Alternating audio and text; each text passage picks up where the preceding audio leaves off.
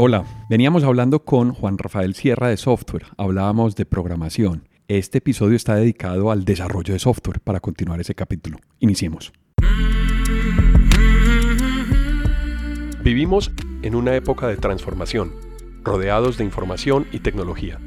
Prepárese para aprovechar el uso de las herramientas que ofrece Internet, la tecnología y las comunicaciones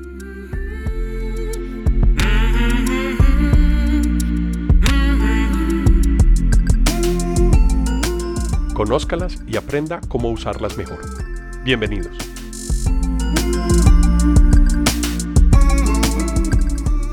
Bueno, Ricardo, Juan Rafael, habíamos dejado el, episodio pasado cerrando en una lista de lenguajes de programación, en una definición de lo que era programas de alto nivel, y hacía una pregunta sobre el modelo de programación orientado a objetos que nos permite empezar a entrar como en unos cambios que para mí son importantísimos en el desarrollo y que explican un poquito la evolución de los modelos y los métodos de desarrollo.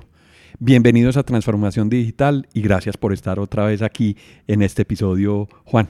Muchas gracias por invitarme y, y sí, listo, continuemos con nuestro tema de desarrollo de software. Ricardo, también bienvenido.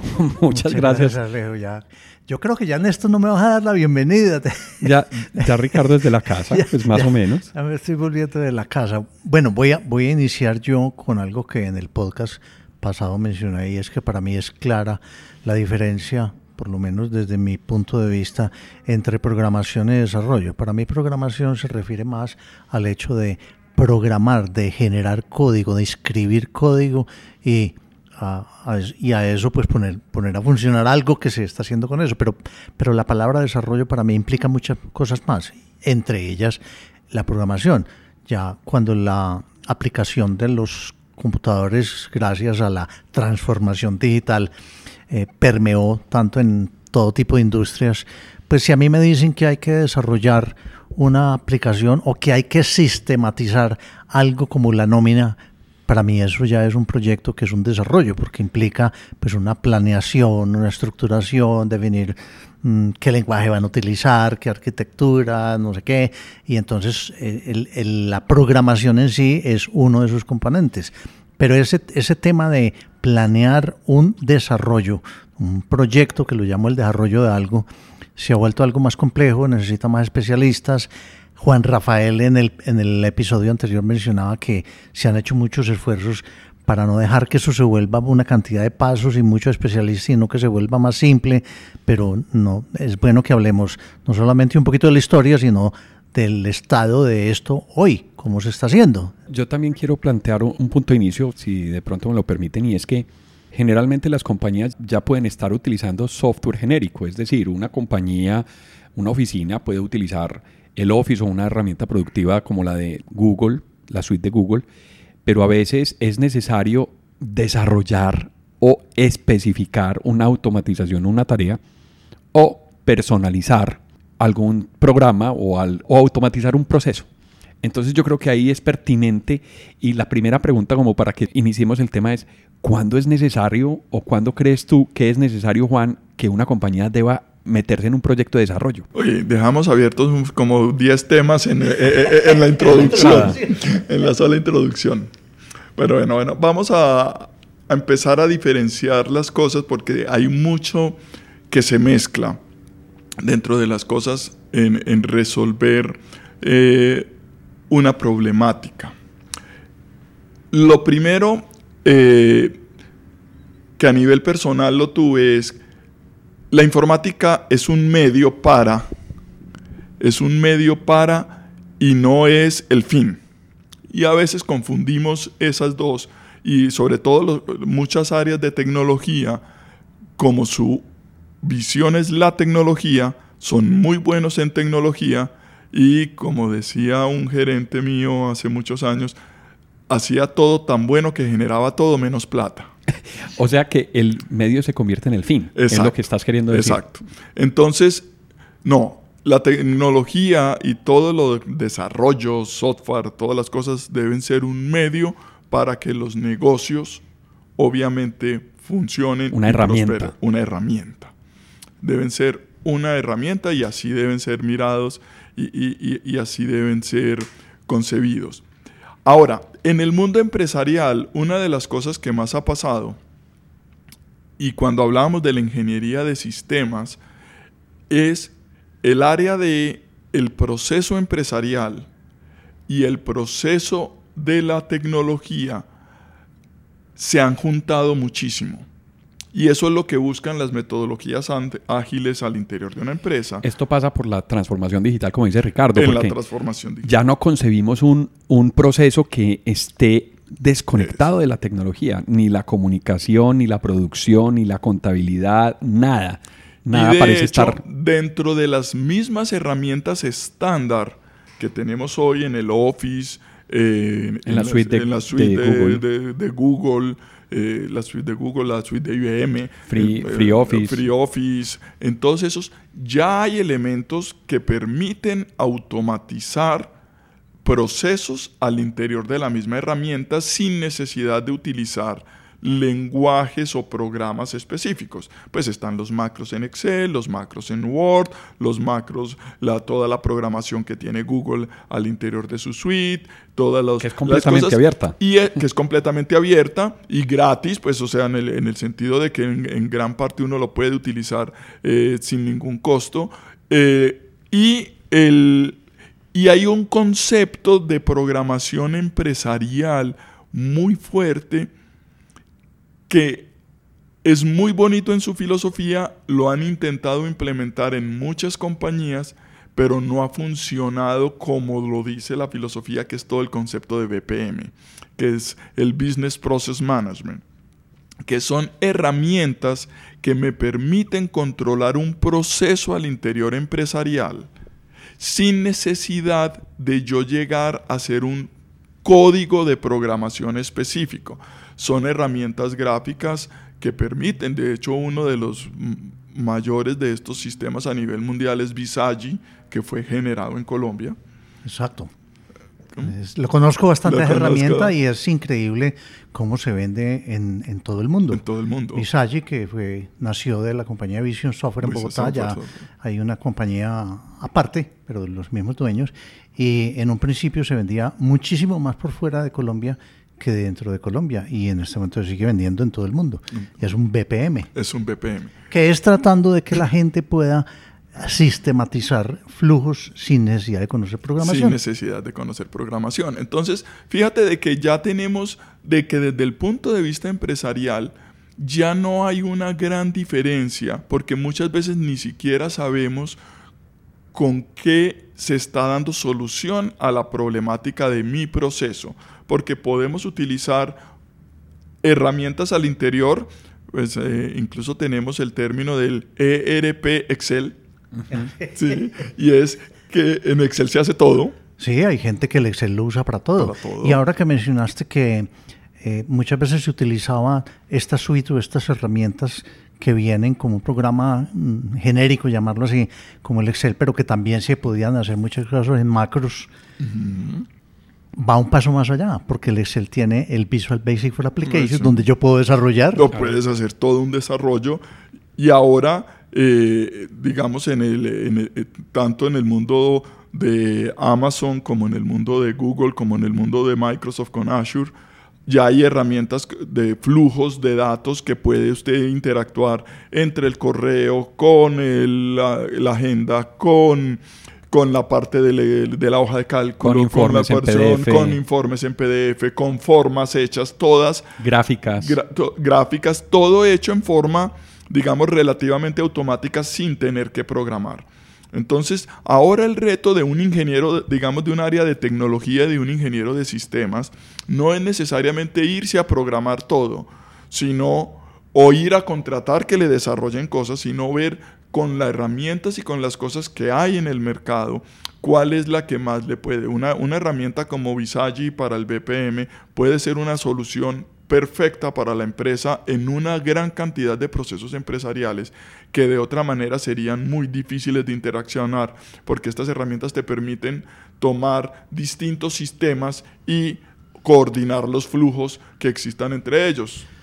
Eh, Juan Rafael, mm, de pronto es el tema del, del, episodio pasado, pero quiero mencionar en este momento que no toda, o, la tendencia que hay también de que las herramientas de desarrollo no se tengan que usar localmente, sino que la gente pueda desarrollar directamente desde las aplicaciones en la nube, desde un Visual Basic, desde una eh, .NET, desde la nube, o sea que ya no tengo ni siquiera que instalar las herramientas en mi computador. A ver, el, el concepto de la nube nos está cambiando todo. Ya, voy a irnos al extremo más grande. Les dije que vengo del mundo de los videojuegos. Ya, todos, eh, digamos, conocimos las consolas, las de Nintendo, Atari, Xbox, PlayStation y todas las cosas. Bueno, la tendencia, tanto Sony como Microsoft como Nintendo están trabajando en una estrategia donde usted ya no tenga que tener la consola. Ya usted puede jugar el juego que quiera y la consola está en la nube. Y entonces usted lo único que necesita es un buen canal de internet y un dispositivo de, el, control, el, control.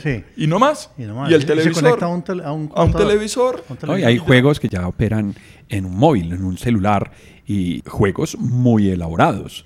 Sí, pero, pero, pero e, e, es que este concepto es distinto. Es porque en, los juegos del celular todavía el procesamiento lo tiene el celular. Entonces, si usted, lo, si usted tiene un celular bajito, el juego no se comporta tan bien como si usted tiene un celular grande. Esto es jugar en la nube. Esto es jugar, en la nube. Usted lo único que tiene en su pantalla es la imagen que se generó en la nube. O sea, todo el render, todo el, análisis del juego, todas las cosas se hace 100% en la nube. O sea, no tiene sino la entrada y la salida. La entrada y la salida todo el proceso está en la nube. Por eso lo, traigo como ejemplo a lo que me dijiste de que si ya se puede llevar un juego completo con gráficas 3D, con todo, donde yo no tengo que tener nada de procesamiento acá, pues llevar un lenguaje de programación, llevar una cualquier cosa es relativamente fácil. De hecho, en, eh, tanto en el mundo de, en el mundo de Google, usted ya puede programar Kotlin totalmente en la nube, o sea, todo el ambiente totalmente en la nube, usted no tiene que tener un programa serverless, de desarrollo. Es decir, es serverless, yo puedo ejecutar el código inclusive con los servidores de Google. Allá, todo allá, y no tengo que tener aquí más que, un, que una pantalla que me muestre lo que estoy haciendo. Cuando empieza a haber ese nivel de explosión de la nube y esa cantidad de opciones, volvamos al tema de personalización, y ya una compañía empieza a evaluar que el nivel de automatización es tan específico que necesita desarrollar algo, ¿cómo debería una compañía enfrentar esa iniciativa? ¿Qué pasos debe seguir? ¿Qué pasos debe contratar afuera? ¿Qué debe quedar adentro? Inclusive de las mismas herramientas salen posibilidades como por ejemplo la de trabajar en, equipo. Cómo programadores pueden empezar a generar código de manera colaborativa sin que uno le pise el, o el terreno al otro. Entonces, ¿qué debería empezar a pensar una compañía para meterse en un, proyecto de desarrollo? A ver, mi respuesta ahí es, la compañía no se debería poner a pensar en, cómo se va a desarrollar. Ahora me, en la introducción hablabas de, la parte de programación orientada a objetos, que, y, en el post anterior te decía de que no es más que una forma de tener, digamos, el cómo organizo yo la información digamos, en el, eh, ahora hay muchos otros tipos de conceptos que están evolucionando. Eh, programación basada en eventos, programación basada en aspectos, programación basada en tópicos, programación basada... O sea, hay una cantidad de cosas y todos cuando salen dicen ser la solución. Obviamente esto... Todos seguimos ya trabajando, el concepto de objeto ha quedado muy claro. Digamos, prácticamente todo se maneja de que yo muevo esos objetos al interior de un programa y por eso, y el objeto es en sí no solamente el dato, sino también el código. Digamos que ese es el concepto del objeto, son los datos que necesito y, y las particularidades o características que hacen que yo pueda trabajar con eso. Eso lo hace muy modular, porque yo puedo, digamos que modular la programación ya no sea, ya no es una programación monolítica, sino que empieza a desagregarse en módulos para yo poder inclusive escribir código orientando hacia dónde va a ser la salida o de dónde voy a tomar los datos. Pongo un ejemplo. Si yo necesito un dato de una consulta de una base de datos para hacer una operación, entonces yo hago la utilización de un código de consulta de una base de datos, lo traigo a mi programa, lo meto en el programa, lo proceso y vuelvo y lo almaceno a la base de datos. Eso ha permitido la modularidad de, tanto de la ejecución del programa y ha permitido también facilitar la depuración del programa, el mejoramiento continuo que se tiene que hacer al desarrollo. Sí. Digamos que inicialmente la programación se orientó, como decías tú, a programas monolíticos donde al principio teníamos muchos problemas de datos. O sea, cuando yo le cuento a los ingenieros nuevos que entran a la empresa que mi primer computador tuvo 4K de memoria, ya, no alcanzan a entender. 4K. O sea, es que yo creo... Esas no son las cámaras. No, no, no. No, es que las cámaras ya tienen mucho más. También. Total. Pues no, no, no, no, no, no. Es que 4K ya no lo tiene nada. Es que, es que el término 4K ya no... Ya, no lo fabrican. Ya no lo... No, no, no, no. Eso eh, no, no, no, existe. Eso no, no, no, no. O sea, eso no cabe. O sea, el, el término mínimo que manejan ahora es mega. El, el, término K no, pues el término K es para un archivo chiquito, pero, pero, pero de resto no. Pero te, que todo el procesador y toda la memoria tenía 4K y que uno tenía que programar algo que cupiera en 4K. es que la proporción es absurda. O sea, el procesador que se usó para hacer el control de lo, del proyecto Apolo no tenía más de 64K de, memoria RAM. 64K. Eso fue un 68.000. No, es que un celular de hoy tiene mucho más de capacidad de cómputo y de memoria y de proceso que lo que tenían los computadores de la NASA en ese momento. Total, un amigo compró la semana pasada un, celular, lo compró con 128 gigas de RAM y le puso una adición de 64 gigas de RAM por si se quedaba sin espacio. Sí, por eso no, ahora las cosas. Cuando yo dictaba clases en Bolivariana, dije una de esas frases que son absurdas en el tiempo. Y es que dije que el concepto de que existían los K, los megas, los gigas, y que había un término que eso no lo íbamos a usar, que era tera. Era absurdo en ese momento. En ese momento, o sea, un disco de un tera era absurdo. Claro. Y ahora es bien estándar. Claro, es que estamos hablando de capacidades. Hablábamos también en, en almacenamientos. Los discos duros de los primeros computadores eran de 10 megas.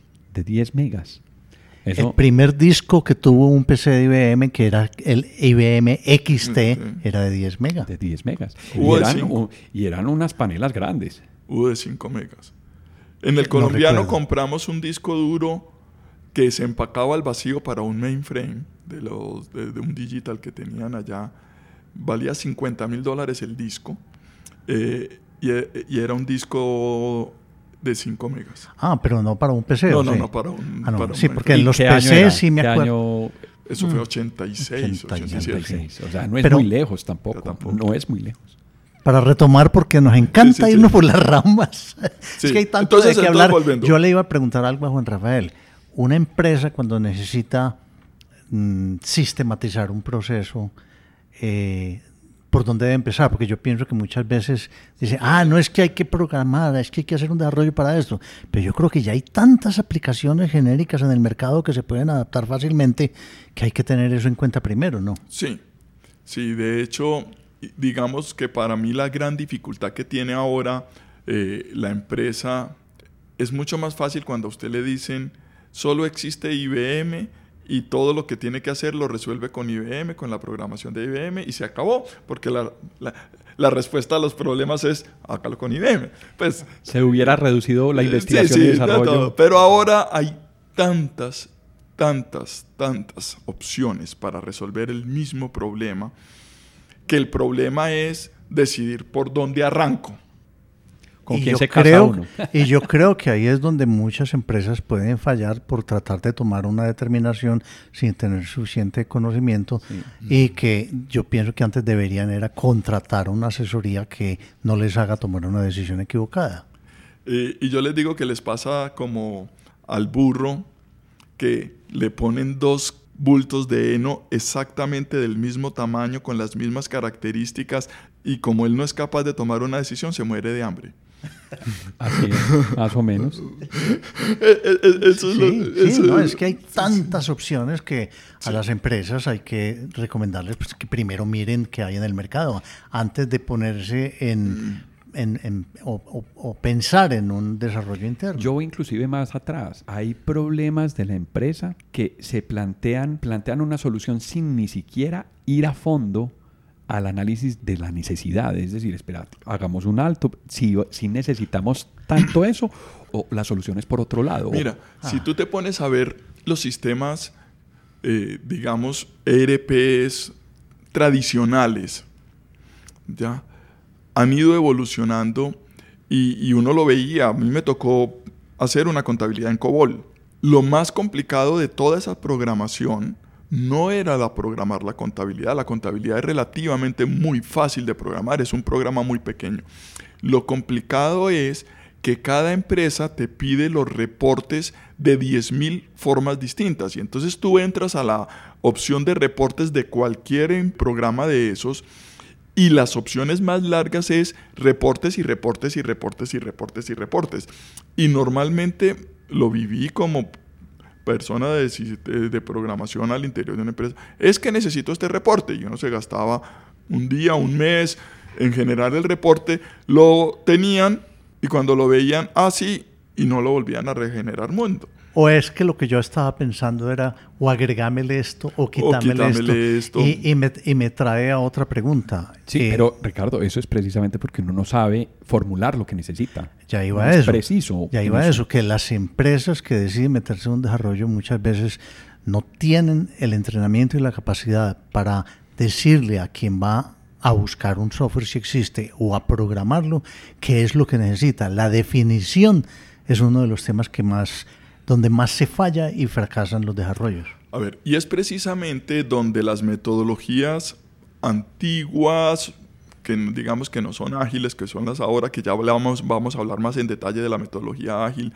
que es lo que busca, las metodologías como el Rational Rose, que son muy bonitas desde el punto de vista teórico, pero que tienen el problema y es que yo tengo que documentar mucho y lo que pasó en la realidad es que las personas, al igual que en la vida personal, uno sabe qué quiere, pero no lo que necesita.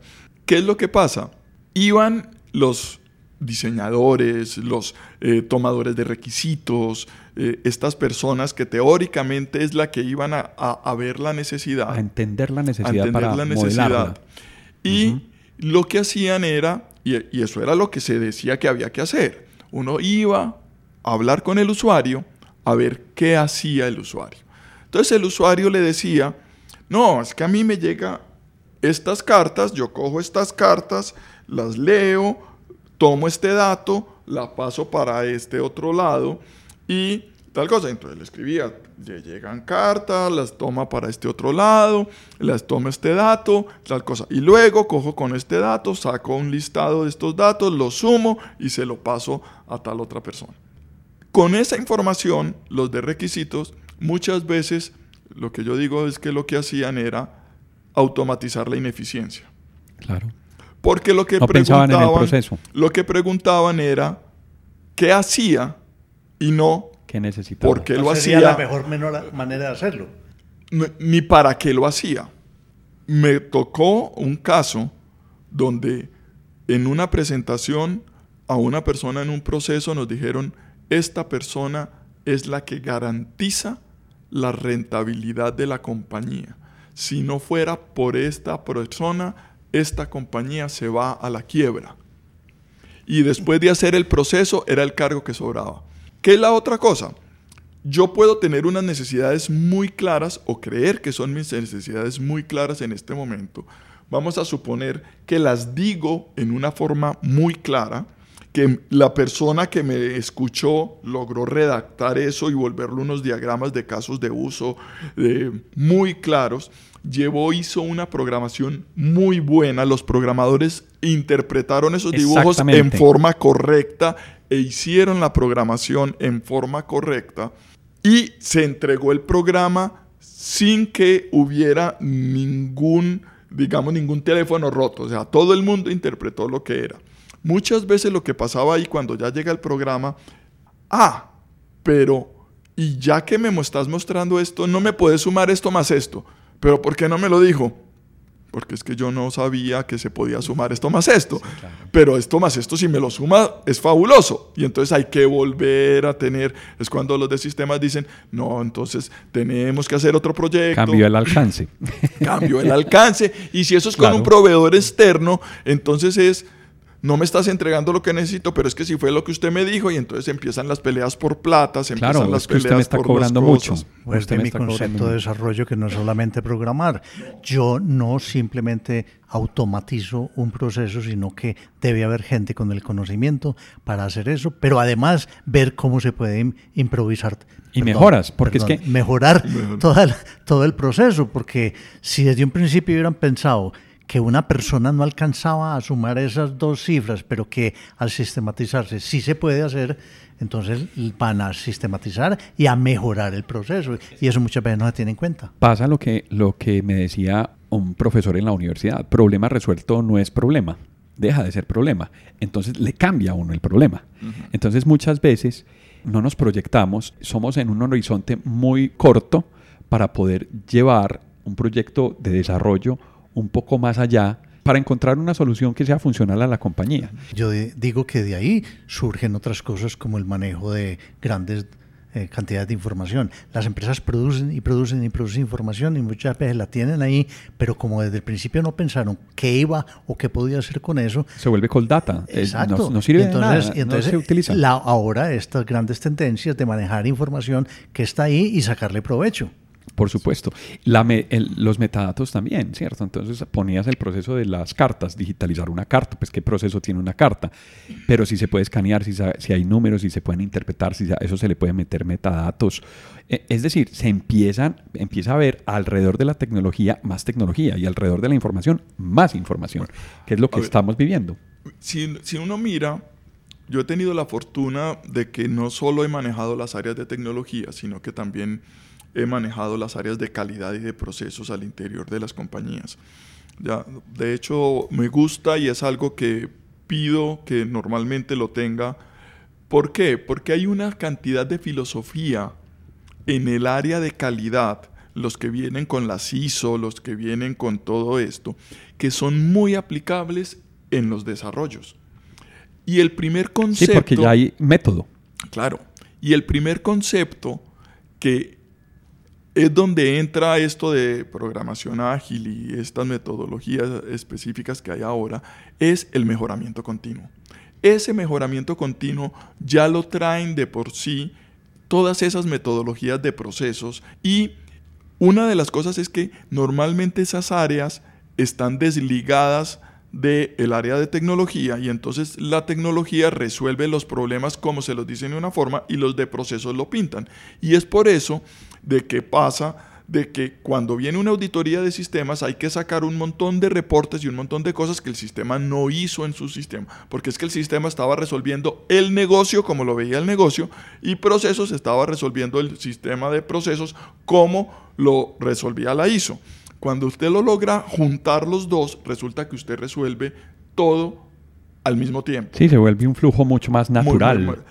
y el cambio continuo es lo que me permite de que yo no me debo sentir mal cuando yo pido una información y cuando me la retroalimentan de que el software ya está hecho y yo vea que hay una mejora que le puedo hacer gracias a la nueva información que tengo, yo no me siento mal en pedir este cambio. No fue que quedó incompleto, no fue que se me olvidó, que es que a veces es una pelea entre el gerente, entre el usuario final y, y, los desarrolladores y los de tecnología, que porque es que está incompleto, que usted no me entendió, que no me entendió. Y eso es lo que buscan esta metodología que vamos a profundizarla un poquitito ahora, que es la metodología ágil de desarrollo, que es lo que se utiliza ahora. Bueno, ya iba para ese punto, porque es que muchas personas podrán pensar que una programación es programación y desarrollo es desarrollo y que eso ya está inventado, pero hay muchas, han surgido muchas alternativas o metodologías. Tendencias. Tendencias que todas pueden tratar de facilitar todo este desarrollo, algunas orientadas a ciertas aplicaciones, otras a, otras. No sé qué tan difícil es decir yo voy a escoger esta metodología o qué tipos de metodología existen, pero bueno, esa es tu especialidad, Juan Rafael. Aquí nos puede pasar de que lo que digamos, lo bueno ahora es esto, dentro de 10 años nos digan, Ah, sí, estos esto sí es- eran muchos brutos. Esto pero es transitorio. esto es Lo que se habla aquí es Ni transitorio. 10 años. Es transitorio. 10 años. Esto puede quedar obsoleto en muy poco tiempo. Listo. A ver, pero, pero más que irnos para decir si la metodología es eh, Scrum o la metodología es eh, la, la- la que utiliza Google o la que utiliza Microsoft o que la... Lo más importante que me parece que tienen todas las metodologías ahora es acortar los tiempos que hay en el seguimiento de las cosas. Es decir, no esperar a un desarrollo muy completo hasta el final. ¿Para qué? Para que los cambios que vayan ocurriendo ocurran durante el proceso de desarrollo y no tener que esperar a tener un producto terminado para decir no me funcionó. Entonces poder tener lo más temprano posible los, las dificultades Eso O es sea, que se puedan empezar a probar. que se pueda empezar a probar. Digamos, eso a veces es, digamos, como toda metodología suena muy bonito, a veces la implementación no es tan fácil. Claro, porque la versión 1 cuando define que se acaba uno. Sí. Por- y la idea es que no haya un fin. Es decir, la idea es que ya- Sea ya- vivo, o de sea, hecho, por ejemplo, yo- nosotros ya no estamos viendo unos grandes lanzamientos de sistemas operativos ni con Chromium, ni con Microsoft, ni con las cosas, sino ellos sacaron la versión 10, pero cada dos meses nos están actualizando. En vez de decir que nos lanzaron la versión eh, 11 o la release 2.1, que antes era no, que Windows 11, casi que borrar todo y volver a poner. Lo mismo pasa con los sistemas, con Android. Sí, tu claro. celular se va actualizando todos los meses y continuamente, que es lo que se llama la mejora continua en procesos. Ahora existe el concepto de desarrollo continuo. Muchos, muchas empresas eh, entienden que hay un principio y hay un fin y eso es un riesgo súper grande porque los proyectos quedan incompletos o se mueren O se muere. porque, porque no están bien enfocados o no, no están bien alineados y resulta que si, si yo tengo una compañía basada en tecnología, que son muchas, hoy casi ninguna queda por fuera, pues si yo no evoluciono con la tecnología, pues en mi negocio va a morir. Ahí lo que uno se está jugando es también la supervivencia del negocio. Sí, sí.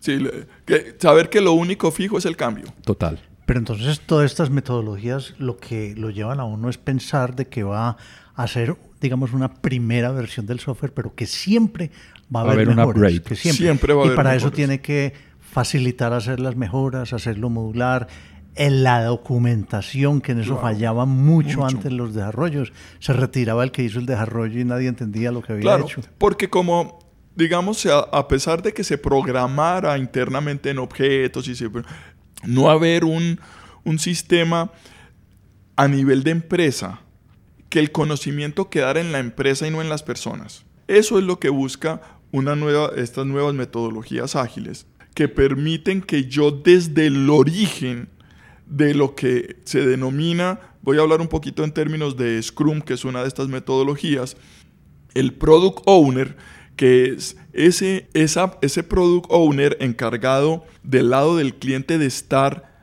todos los días viendo cómo va el desarrollo, porque él es el garante de que el negocio se esté haciendo como es. Ese es un gran cambio. Y no es TI, no es tecnología. No, no, no, no, no. Ni Y es no- eh, desarrollo. la persona no tiene que saber de desarrollo nada. Él no tiene que saber ni lenguaje de programación ni nada. Debe estar concientizado y preparado para la metodología. Ya, eh, tener un curso de Scrum y saber qué son las celebraciones diarias y cómo es que se funcionan. Y estar al tanto de la metodología, pero él no tiene que saber de tecnología. Lo único que tiene que saber es poder interpretar que lo que se está haciendo es lo correcto para el negocio, para el negocio que está cumpliendo. Y si detecta que algo, por más que se haya dicho, no es realmente ya en el desarrollo, poder hacer el cambio rápido.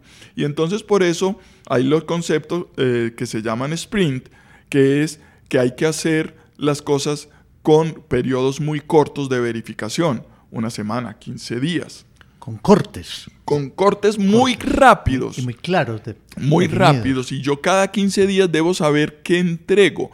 Ojalá algo que genere algo de valor. O sea, hitos, que sean hitos. Hitos, Y hay herramientas para controlar Y hay herramientas muy buenas mm. ahora para controlar eso. Hay muy buenas herramientas que controlan ese, ese desarrollo. Muchas de esas herramientas son orientadas a proyectos también, porque en realidad. Claro, es que está, controlando es un proyecto. Es un proyecto. Es casi que un project management orientado a desarrollo. Es un project management orientado a desarrollo.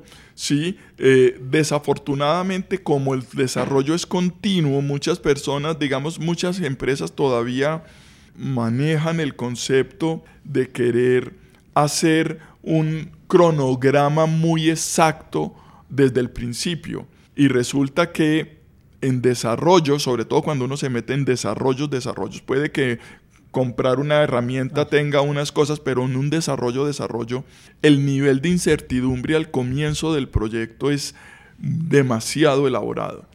Y es muy difícil de minimizar. Es muy difícil. Es muy difícil. Es decir, la única forma de minimizarlo es gastarse mucho tiempo tratando de documentar todo hacia el futuro.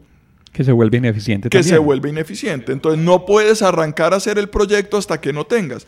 Y lo he vivido. Es decir, en las compañías donde he estado he vivido los dos modelos. Bueno, he vivido todos los modelos que han aparecido. Modelos donde estuvimos seis, ocho meses en planeación, después un tiempo en programación y no funcionó. Modelos en donde estuvimos haciéndolos sin planeación y ahora con metodologías ágiles también. A ver, les contaba ahora fuera de micrófono que una de las cosas que veo en tecnología es que uno aprende a vivir con la frustración. Voy a poner un caso no en desarrollo. Nadie ha dicho todas las maravillas que hicieron en Hidroituango. Solo nos vemos la falla. Y eso es, es a lo que vivimos los ingenieros. Podemos hacer 10.000 módulos. Se ve lo malo. Y el que falló es, el que, es por el que nos miden. Y así tiene que ser. O sea, yo no estoy diciendo que eso... No, es que... No, yo, yo, le digo a mis programadores, mire, esto no es la universidad. Aquí no, aquí 4 con 8 es malo.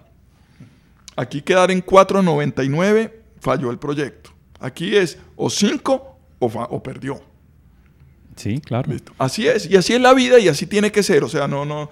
Sí, por más de que uno diga, ay, tanto desgaste y tanto y fallamos, en esta bobait, sí, falló. Ya has hablado de metodologías, esas metodologías implican entonces que mucha gente participe en los proyectos hoy en día. Sí. Porque antes hablábamos que los desarrolladores estaban por allá en un cuarto y les llegaban unos requerimientos. Sí, y sí, era magia.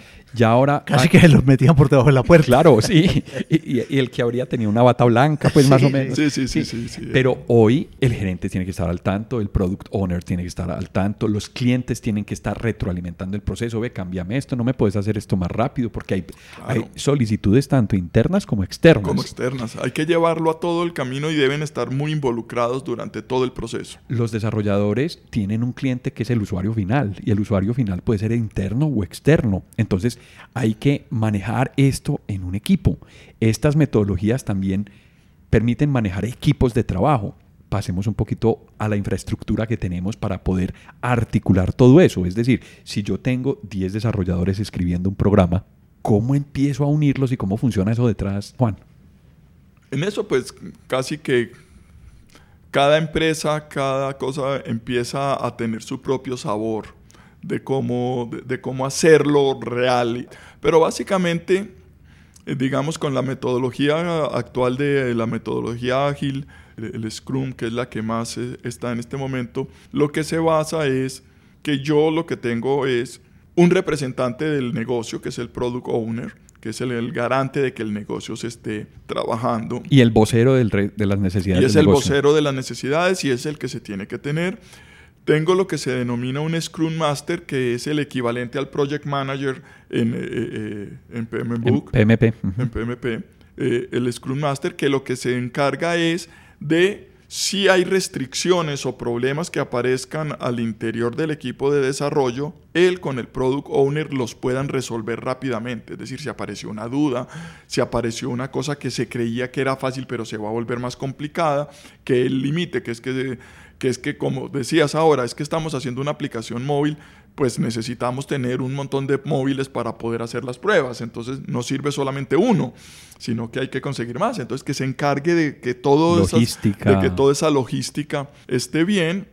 Luego están, digamos, los, los arquitectos que están concibiendo cómo los distintos elementos, porque es que antes era muy fácil, cuando uno trabajaba en un modelo monolítico como el que decías en COBOL, pues usted hacía el programa de COBOL que tenía su base de datos internamente o en DBase, que fue muy famoso en alguna época. Para localizar a los oyentes, un programa monolítico tiene un principio y un fin, Y un ¿cierto? fin, sí. Entonces es una secuencia de instrucciones que se van ejecutando. Y los datos estaban involucrados Dentro casi del dentro código. del mismo código. Entonces El, usted... el manejo de los datos. el manejo de los datos era de dentro del mismo se código. Eso vuelve un bloque de información gigante y por eso se llama Después se, monolítico. pasó, después se pasó a un modelo que se llamó cliente-servidor, donde había un servidor que normalmente tenía lo que eran los datos y las cosas y unos clientes que tenían las pantallas y tenían las cosas, entonces se hacían, digamos, como dos programas. Después se pasó a la metodología de three-tier, de manejo por capas, donde uno tenía que la capa del usuario, que la capa del negocio y la capa de los datos. Ahora ya eso se dispersó todavía más y digamos que ahora hay dos, la, la de basada en aspectos o la de basada en dominios. Anteriormente el recurso de los datos era muy escaso, como lo que decíamos, los discos duros eran pequeños, lentos y pesados. Ahora eso ya no es un problema. Yo ya puedo distribuir mucho más la información en muchos sistemas más pequeños, pero que me permita hacer cambios más rápidos. De hecho, ya no se habla de servicios, sino de microservicios. Este programa se encarga solamente de manejar la parte de liquidación de la nómina. En microservicios esa sería como en una casa el ladrillo. El ¿cierto? ladrillito. Que va construyendo el muro. Entonces yo tengo un microservicio y pongo otro microservicio y otro microservicio y lo que está haciendo es que estoy construyendo Solo una que en la casa normalmente los pegamos. Aquí es más un Lego que yo los puedo despegar y cambiar por otro. Y si yo quiero aquí una ventana, pues yo simplemente quito Legos oscuros y pongo un, un Lego de ventana. Eso necesita una arquitectura, porque lo que tú decías ya es un Lego. Ya es un que Lego que piezas- ya tiene que tener un montón de piezas. Que es en- entonces están los arquitectos que hacen eso.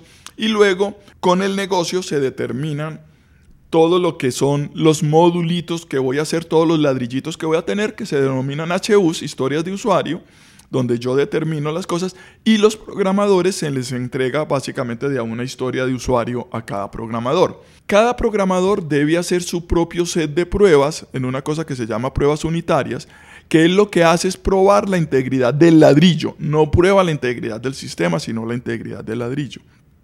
Y más o menos se debe tener una persona de pruebas por cada cuatro desarrolladores que empiece a probar integralidad, digamos, de la pared y, o del sistema en su totalidad. Ahí se ve la integración del equipo. Entonces ya yo ya puedo asignar parte de código a gente, entonces Sí, sí. yo puedo como en, un- como en un sistema constructivo, que eso está muy estudiado desde hace mucho tiempo. Eso. Entonces vea, para cuando usted tiene el piso y después usted vea que usted va a revocar y para cuando termina para yo llamar al pintor a que resane y pinte. Ya todo el, el equipo se empieza a articular en un proyecto completo que sería la metodología. Que sería la metodología que estamos viendo. Sí. Y la metodología se completa simplemente con un desarrollo. ¿Qué es lo que pasa? Ahora decías que ya prácticamente no hay empresa que no sea basado en en tecnología, y ha llevado a que ya las tecnologías queremos que sea muy precisa para la empresa, lo que ha llevado a que todas las empresas estén haciendo mucho desarrollo. Y como estas metodologías están implicando muchos desarrolladores, venimos al problema de que local o mundial, de que ya Es estamos en- con Es escasez mundial. de programadores. Y como decíamos ahora, el programador no se hace, es, no, es muy difícil que una persona simplemente por el hecho de que estudie se vuelva un excelente programador. Entonces se vuelven un poquitico escasos y es la escasez que estamos teniendo en este momento en la ciudad. Y de hecho, la subida del dólar es un beneficio muy bueno para los programadores porque las empresas de afuera están contratando, Demandando, claro. pues están Globant, están más global, empresas que se están con 100, 200, 300 programadores compitiendo con las empresas tradicionales de, tra- de- de programación en Antioquia, que también están requiriendo muchas cosas y las empresas están también requiriendo programadores, lo cual está haciendo que haya una guerra en este momento por los buenos programadores. ¿Y qué se está haciendo para aliviar, al menos temporalmente o, o progresivamente, esa escasez de programadores? Todos eh, estamos en la misma. Estamos tratando de encontrar al programador incluso casi que desde el colegio. Haciéndole un seguimiento muy haciendo temprano. un seguimiento temprano eh, a, a los programadores, recibir mucha gente y estar mirando quién es el que se sirve, pero más bien es coger personas desde tecnología, desde, la- como les digo, incluso sé de empresas que están haciendo el seguimiento desde el colegio para tener a las personas, Apoyando a los colegios a que creen semilleros. a que creen semilleros, Semilleros de programación. semilleros de, De programación en, la- en todas las empresas de desarrollo y, y llegar a tener escuelas al interior que lo metan dentro de la metodología o, o dentro de los sabores específicos de la metodología al interior de la empresa y poder traer 20 personas de las cuales poder sacar 5 ya que se queden al interior de la empresa y ya al interior de la empresa con planes de retención, porque digamos, como todo en el mundo de oferta y demanda, cuando la oferta está escasa, pues se vuelven y entonces se vuelven... El precio sube. El precio sube y ahora con una complicación adicional y es que los que están saliendo son millennials y entonces ya ni siquiera es el precio el factor determinante. ¿no? Y espere que vienen los. Centennials. Sí, sí, que son peores. Sí, sí, no, porque, porque ya incluso temas como que tengo que tener videojuegos, tengo que, tener, que tengo que poder trabajar desde mi casa. Yo sé de muchas compañías que los desarrolladores solo van una o dos veces a la semana a la, a la empresa, no lo exigen. Sé de desarrolladores que se han ido de compañías simplemente que porque aquí no me dejan trabajar desde la casa. O eh, no me dejan trabajar de noche. o no me dejan trabajar Tengo de noche. un horario porque pues, de día y y no les gusta. no, no les gusta. No les gusta. El mundo está cambiando mucho y yo creo que ahí la academia tiene que hacer un ejercicio también para adaptar eh, los procesos de formación. ¿Cómo ves, Juan, la academia, las universidades, qué rol, qué cambios deberían hacer en ese rol? Porque una cosa es la vida académica y la vida de estudiante y otra cosa, como tú decías ahorita, en las calificaciones aquí no se permite un 3,8. Tiene que ser un 5, porque si no el producto final, el entregable, no cumple con lo que se requirió. Mira, las universidades quieren hacer, digamos, ese tipo de cambios. Es realmente complicado para la universidad metodológicamente cambiar. Yo les he dicho a las universidades, algunas veces hablando con rectores de universidades, diciéndoles, hey, si ustedes cambian el diploma, se les resuelve un problema. Porque es que ustedes en el diploma dice, él cursó y aprobó. Cambien y digan, él tuvo la oportunidad de aprender.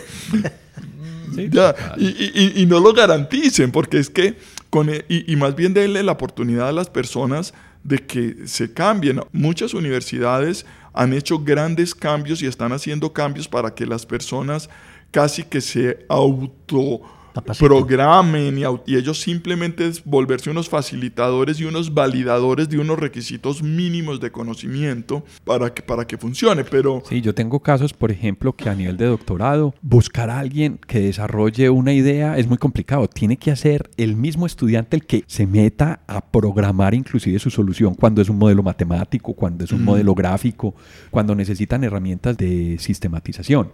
Entonces yo creo que esto está cambiando, hay que reaccionar, la- las empresas tienen que reaccionar, los programadores tenemos que reaccionar, los usuarios tenemos que reaccionar y, las universidades también, porque si no nos vamos a quedar completamente desenganchados del de mundo real, la vida real. Una quizás de las últimas preguntas para Juan Rafael. ¿Por qué se está concentrando tanto el desarrollo en Medellín? Y han escogido tantas empresas del exterior a la ciudad de Medellín para montar sus filiales o promocionar y apoyar empresas dedicadas exclusivamente a desarrollo de aplicaciones para el exterior. ¿Qué tiene de especial? A ver, la, la solución, yo creo que hay dos factores. Primero, los alcaldes de Medellín han hecho una muy buena tarea de internacionalización en mostrar a Medellín como una ciudad innovadora. Ya lo han hecho varios alcaldes y entonces eso ha hecho de que afuera sepan quién es Medellín. Ahora, eso por sí solo no está. Si usted vende una cosa muy bonita y viene acá y no le, si a usted le dicen, este es el mejor restaurante, usted va una vez y si no le pues, sirven buena comida, pues se va. La Y no vuelve. y no vuelve, ¿no es cierto? Entonces, digamos, lo primero era hacernos visible. Los alcaldes de esta ciudad, los últimos alcaldes, han hecho un esfuerzo muy grande por quitarnos el estigma. Entonces, a nivel internacional. Ruta N es un ejemplo. Ruta N una es- iniciativa. es una iniciativa. O sea, todo esto, premios de internacionalización, todas estas Los cosas. clústeres que están los clústeres que están y- haciendo Cámara de Comercio. O sea, trabajos muy importantes para mostrarnos. Nosotros somos buenos en esto. El otro lado es que hemos respondido. Que tenemos que ser que buenos. tenemos en buenos. O sea, hemos respondido. Hemos históricamente sido innovadores, eh, sí, eh, hemos sido buenos trabajadores, que nos gusta el trabajo, que nos gusta esforzarnos. Y, en lo- y los programadores no somos ajenos a, esa, a ese temperamento. Un programador contento, como les digo, no le importa la plata, no le importa el tiempo. Y él se siente recompensado por un trabajo bien hecho, ahí se queda. ya sea económicamente, en tiempo, cualquier tipo de Sobre- compensación. pero, pero sobre todo valorado en su trabajo. Si la persona, si el, y que sea retador ese trabajo. Un, un- un programador que le pongan a hacer suma de uno más uno todo el tiempo, Se le aburre. pueden pagar o Sí, no se y se va. Claro, completamente de acuerdo. Y para, para algunas personas el programar se vuelve un vicio. Un vicio, ¿no? Tienen que vivir en eso. Total. No, no, es que eso es fascinante. A mí finalmente quería decir que me preocupa es qué tanto estamos haciendo o pudiendo hacer para, para suplir algo esa escasez de desarrolladores, porque mientras se sigan ofreciendo programas de ingeniería de sistemas de cuatro años, los jóvenes y al que le gustó y tiene la habilidad para programar, no se va a meter cuatro años de una ingeniería sabiendo que puede ser eh, más productivo o más rápidamente autosostenible si se dedica a desarrollo. Para mí ese es un problema de las universidades. De hecho, lo sé porque conozco pues a muchas empresas, el título no importa. A ninguna de las empresas. O sea, Ah, sí, hay, hay ingenieros mecánicos desarrollando, hay ingenieros electrónicos desarrollando, hay ingenieros de producción desarrollando. Pues yo aquí tengo personas que todavía ni, ni tienen título ni están estudiando y ya son arquitectos. Pero han demostrado el gusto Claro. y la capacidad por hacer Claro, ese tipo por de eso, trabajo. por eso te O sea, el proceso de selección se vuelve muy distinto. Es muy distinto, es, es muy distinto y, y se vuelve complejo por eso. O sea, ahora muchas personas. Aquí un desarrollador que nos quitaron una de estas empresas no tiene título de nada y se lo llevaron por un salario casi de 17 millones de pesos mensuales. O sea, es un tipo, es un programador in- y, y empezó a hacerlo y empezó a estudiar y cuando estaba aquí que trataba de estudiar y nunca terminó porque siempre prefería trabajar y trabajar. El vicio. Sí, Es el verdad. vicio Sí, de sí, sí, programar. sí. Bueno, yo creo que esto ha sido una presentación sobre desarrollo de software buenísima. Juan, muchas gracias por estar en Transformación Digital. Yo creo que a Juan hay que volverlo a invitar, pues porque este tipo de conversaciones son muy chéveres. Y Ricardo, muchas gracias por ayudarnos a entender un poquito más y por ayudarnos en esa línea histórica también de todo lo que ha venido pasando con la tecnología en este podcast de hoy sobre el software. Oh, con mucho gusto, Alejo, y yo también quiero darle gracias a Juan Rafael porque pienso que el tema ha sido muy ameno y ojalá tuviéramos más tiempo. Aquí nos quedamos hablando y más si nos hubiéramos dedicado más a hablar de historia. Ah, Pero sí. bueno, yo creo que le hemos dado una buena mirada a todo este tema. Bueno, muchas gracias a ustedes que nos acompañaron en este episodio de Transformación Digital y hasta pronto. A quienes nos escuchan y nos acompañaron a lo largo de este episodio, muchas gracias por estar en Transformación Digital. Recuerden que pueden escribirnos por correo electrónico a la dirección alejandropelaesr@gmail.com. También pueden visitar nuestra plataforma ingresando a la dirección https apelaes.podbean.com. En la aplicación de Podbean pueden dar clic a me gusta y dejar sus comentarios. Este podcast está disponible en las plataformas de Apple Podcast, Spotify, Google Podcast, Deezer, iBox, Stitcher, además de la aplicación de Podbean. También cuéntenos qué temas quisieran escuchar en eh, futuros episodios. Si les gustó el tema y si quieren apoyarnos en Transformación Digital, por favor compartan este episodio con sus amigos y con las personas a quien les puede interesar estos temas. Esto fue Transformación Digital. Hasta pronto.